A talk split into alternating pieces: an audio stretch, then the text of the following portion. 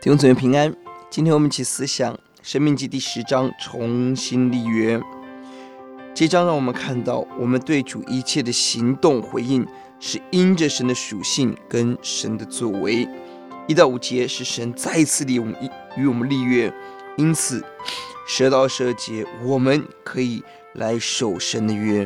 弟兄姊妹，我们守约是因着神立约，我们守约不是因着律法，而是因为神的慈爱。接下来我们看到，因为万有都是属于神，十四到十五节，所以十六节我们当除去一切的污秽与刚硬，回应神。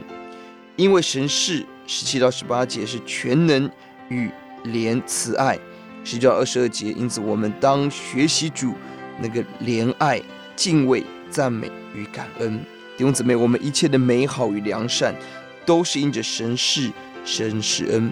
我们应当更多定睛在神自己身上，不是凭着自己的努力来到神的面前讨主的喜悦。主啊，让我更亲近你，更得着你，让我更有动力和喜乐来遵行神的道。请问，请问，宝贵在第十二节，以色列啊，现在耶和华你神向你所要的是什么呢？只要你敬畏耶和华你的神，遵行他的道，爱他，尽心尽心侍奉他。面对永生的神，我们一定要记得，我们是一群。犯罪的子民，因着神公义的审判，我们要敬畏他，要遵行他的话。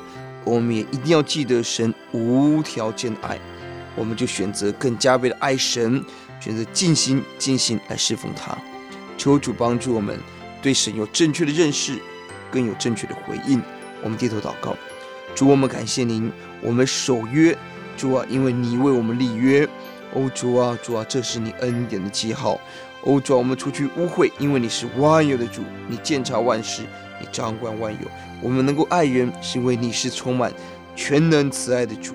主，你帮助我们认识自己的罪恶，以至于我们学习敬畏主，遵行你的话，也让我们认识你的爱，以至于我们爱你，尽心尽心来服侍你。主，愿让我们一天成为一个美好的敬拜，讨耶稣的喜悦。听我们的祷告，奉耶稣的名，阿门。